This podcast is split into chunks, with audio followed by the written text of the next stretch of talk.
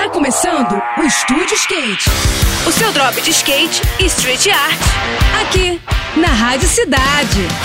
Estúdio Skate, com Ruth Jimenez. Olá pessoal, tudo bem? No próximo final de semana vai começar a disputa do Circuito Brasileiro de Mini Rampa de 2022. O Mini Ramp Pro Attack começa as suas atividades em Belo Horizonte, na bela rampa que já está montada no Layback Park, um dos picos de skate mais interessantes da capital mineira. O circuito é formado por três etapas. Essa primeira em BH, uma segunda em outubro na Praça Mauá, aqui no Rio, e um encerramento no Festival ST1 no Vale do Paraíba, em São Paulo.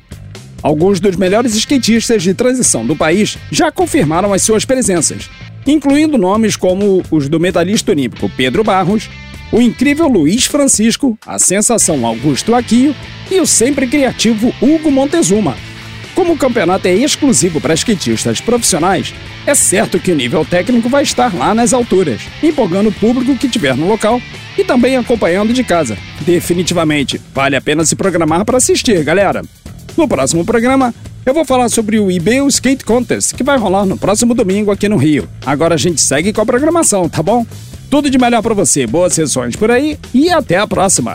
Esse foi mais um. Esse foi mais um Estúdio Skate. O seu drop de skate e street art. Aqui, aqui, na Rádio Cidade.